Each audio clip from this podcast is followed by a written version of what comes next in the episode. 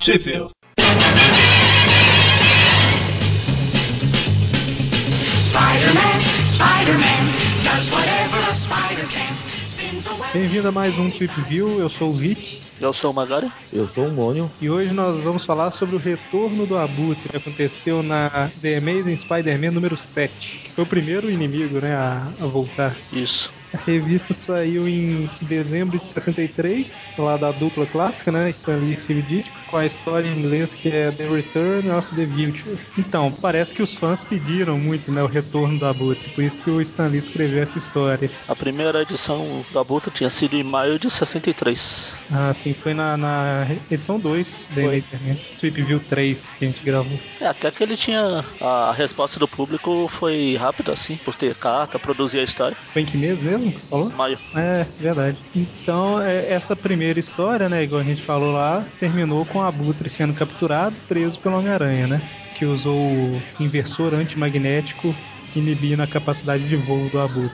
Coisa que qualquer um monta em casa. É lógico, é principalmente um cara com problemas financeiros como o Peter. né? E então essa história ela, ela se passa na cadeia, né? Alguns meses depois, e o Abutre ele é um preso exemplar lá dentro, né? N- O Abutre não, né? O Adrian Toomes. Tanto que o, o diretor permite que ele trabalhe na oficina, né? O diretor maluco permite que ele trabalhe na oficina. Bom senso. A gente não vê por aqui. E lá, lógico, né? No melhor estilo Tony Stark, ele rouba as peças e constrói um aparelho novo de voo pra ele, que ele usa pra escapar voando do pátio. Eu ainda me espanto com a capacidade que esse pessoal tem de. A segurança desse, pe- desse quadro. Olha lá, ele, no quadrinho ele tá voando e só tem um preso apontando. Olha, ele está escapando. Não aparece um guarda ou nada. É. Não, tem um guarda na torre ao fundo Ah, é verdade, essa é e sabe sei lá o que tá fazendo. Assistindo o jogo de TV, o jogo de futebol, sei lá.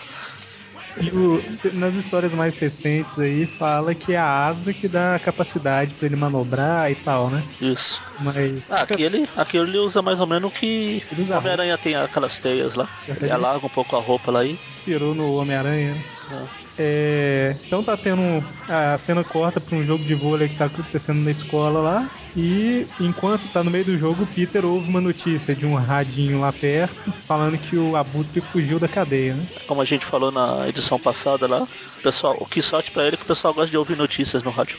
Pois é. E alto. é, e aí ele finge lá uma, uma dor de cabeça e tal, e sai, e lógico, né, que o povo zoa ele por isso. por que não, né? Cota diária de zoação. Aí o Peter sai lá revoltado que fala que mais cedo ou mais tarde ele vai dar o troco e blá blá blá. O que acaba acontecendo, né, a gente vai ver futuramente. No próximo programa. Nesse mesmo horário, nesse mesmo canal. É, o Abutre, ele voa pro centro da cidade, né, e ele começa a fugir do helicóptero da polícia lá, e aproveitando pra testar as asas dele, né, no equipamento novo que ele criou. É, nesse meio tempo aí, por diversão, ele invade uma joalheria e assalta ela. É, na verdade é coincidência, ele entra no prédio, coincidentemente é uma joalheria. Ele fala, "Ah, já que eu tô aqui, Pois é, perder viagem por quê, né? Combustível, gasolina azul é cara. então o Homem-Aranha ele al- alcança o Abutre, né? Usa o inversor antimagnético igual foi no primeiro no, no primeiro encontro deles e o Abutre finge que tá caindo, né? finge que foi idiota o suficiente pra cair no mesmo truque duas vezes. O que naquela época não era tão difícil, assim.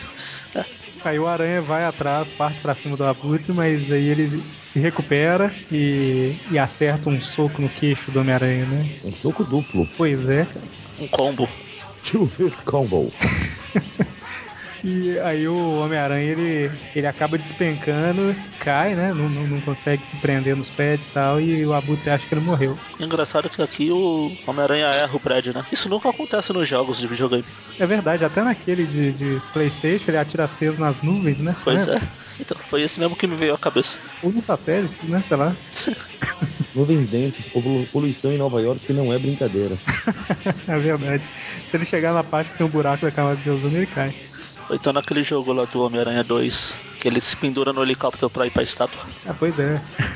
Então aí o Homem-Aranha cai e fica desacordado. E o Abutre, em vez de confirmar se fez o serviço ou não, vai embora. Achando, ah, ele morreu, viva, ganhei. Uma de lei, né? Pois é. Confere pra quê, né? Lembrando que ele já tinha feito isso lá na caixa d'água na primeira edição. É verdade, cara. Olha só, o velhinho tá. Tá vendo? Não caiu no mesmo truque, mas faz a mesma bobagem.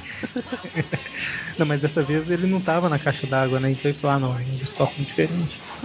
Então o Peter chega em casa, né? Todo quebrado lá, com o braço. Não sei se tá deslocado, tá deslocado, eu acho, né? É, ele caiu isso por cima do braço, né? É, o braço tá machucado, né? Aí ele entra pela janela do quarto dele e a tia dele entra no quarto na hora. Aí, né, ele se gruda no teto pra ela não ver ele. E como sempre, eu não consigo entender isso, ninguém nunca percebe que tem alguém no teto. Lembra o primeiro filme. Pois é, e naquele no filme lá o teto ainda era mais alto, mas mesmo assim não- Ah, você entra num quarto procurando por alguém. Você olha pros dois direções, você nunca vai olhar pra cima.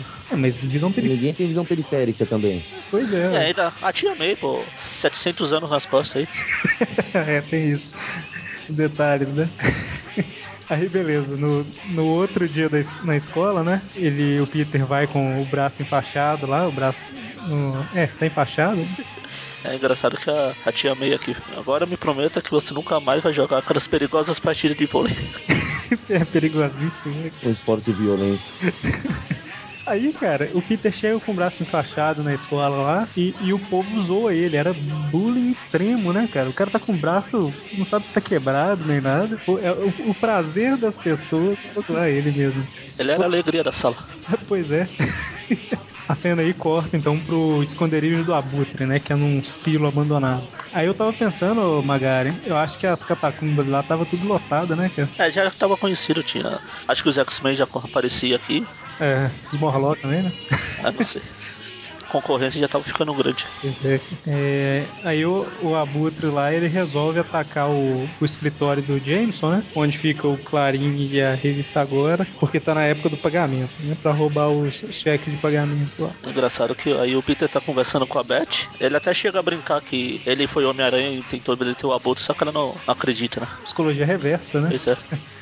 Aí o Abutre chega e encontra um adversário à altura. O Jameson que fica pechinchando com ele. Não, você não pode roubar, você não sei o que. Um acordo, umas matérias aqui, umas visibilidade ali. Jameson é tão duro demais, né, cara? A melhor piada do Jameson, cara, que eu, que eu tenho é aquela do filme lá, dele falando pra não abrir o caviar, sabe? Uhum. É, então o, o Peter tava lá no prédio, né? Igual você falou, Maga. E quando ele vê que o Abutre chegou lá, ele dá um jeito de virar o Homem-Aranha logo e começa uma luta lá dentro. Causam o maior alvoroço lá no Clarim, destruindo tudo, papel pra todo lado, mesa voando. E o Jameson gritando que ia processar o Aranha, porque é a culpa do Aranha. E o, aí o, eles, con- o Abutre vai lá pra fora, né? Passa pela janela, vai pra fora e acaba e pega o Homem-Aranha de surpresa lá. Na verdade ele vai pra exprensa, né? Pra sala de máquina lá. Ah, sim, é. Tem toda uma, tem toda uma luta dentro do prédio do Clarim, né? Começa no escritório, vai pros corredores, chega na sala de máquinas e tal. O Aranha quase fica com uma impressão forte do Abutre. Quase que vira notícia, né? Pois é. E a imagem do Homem-Aranha ficar marcada no Clarim, né? Meu Deus, festival de piadas infames. Ué, mano, essa era a sua, a sua deixa pra falar alguma. Você tá quieto aí no canto e tal. É que eu tô estupefato com o que estou ouvindo, senhores. Aí sim, aí sim o Abutre passa, vai pela janela, fica lá esperando o Homem-Aranha e pega ele de surpresa, né? A surpresa não, porque o aranha percebe, né? Ele se deixa pegar. É, é verdade. Pra, pro, pro Abutre foi de surpresa, né? Ele Não sabia que o Homem-Aranha quis cair na armadilha. Aí o Abutre leva o Homem-Aranha bem no alto pra soltar ele lá de cima. Só que aí o Aranha prende o Abutre e os dois começam a cair. O velho começa, não, nós vamos morrer porque eu ainda tenho tantos anos pela frente, tão jovem. Aí essa cara, é só se for o Benjamin Button, né, cara? Ou a Tia May. Eu amei. Aí é nesse momento que o aranha faz a brincadeira favorita do Magaren. que é um paraquedas de teia, por que não? Por que não? Ah, pra quem já fez um ski de teia na edição passada lá. Pois é, aí o, o Jameson chama o Homem-Aranha pela janela, né? O Homem-Aranha pensa que ele vai se desculpar ou dar alguma recompensa. O Homem-Aranha é crédulo pra caramba. Bobinho ele. Meu Deus do céu. E o. o- Aí é, enquanto o James tá lá resmungando, xingando todo mundo, o Aranha solta uma teia na boca dele. Pela primeira vez na vida vemos o Jameson sem palavras. E essa cena da teia na boca é a primeira de muitas, né? Se ele tivesse uma hora só de almoço, você tava ferrado. Aí ele é o chefe, pô. Pois é.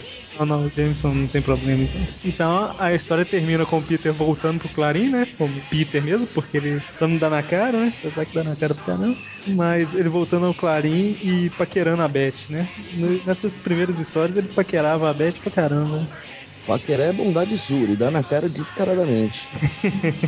Ainda chamam ele de nerd. Sente um preconceito seu, Magari. Nerd não pode saber ficar mulher, é isso. Pode, pode, mas não vai saber igual ele. Só falta falar. Vamos pro motel agora? É, Aqui, ó. Quando ele fala assim: se você continuar usando esse perfume, acaba amolecendo e te contando. Elogiando o perfume dela, abraça ela. Bom, então essa história ela saiu no Brasil pela Ebal na Homem-Aranha 5 e na Homem-Aranha 60. Pela Block saiu na Homem-Aranha número 3, onde o Abutre era chamado de Gavião. Eu acho que é na mesma época do Doutor Polvo do desenho. né? O gavião pra abutre. E detalhe que a Ebal foi antes da Block, né? A Ebal chamava Abutre, na Block era Gavião. É, lá na revista O Incrível Hulk número 70 também saiu, na Spider-Man Collection 2, na Biblioteca Histórica Marvel Homem-Aranha número 1 pelo Panini. E talvez tenha saído em mais alguma revista, né? As que eu sei são, são essas. Bom, então é isso. Até a próxima. Hasta la vista. O cérebro de todo mundo tá funcionando aí? Logo próximo a isso. Tá aprendendo. Até mais. neighborhood Spider-Man. Welcome fame, he's ignored. Action is his reward to him. Life is a great big hang-up. Wherever there's a hang-up, you'll find a Spider-Man.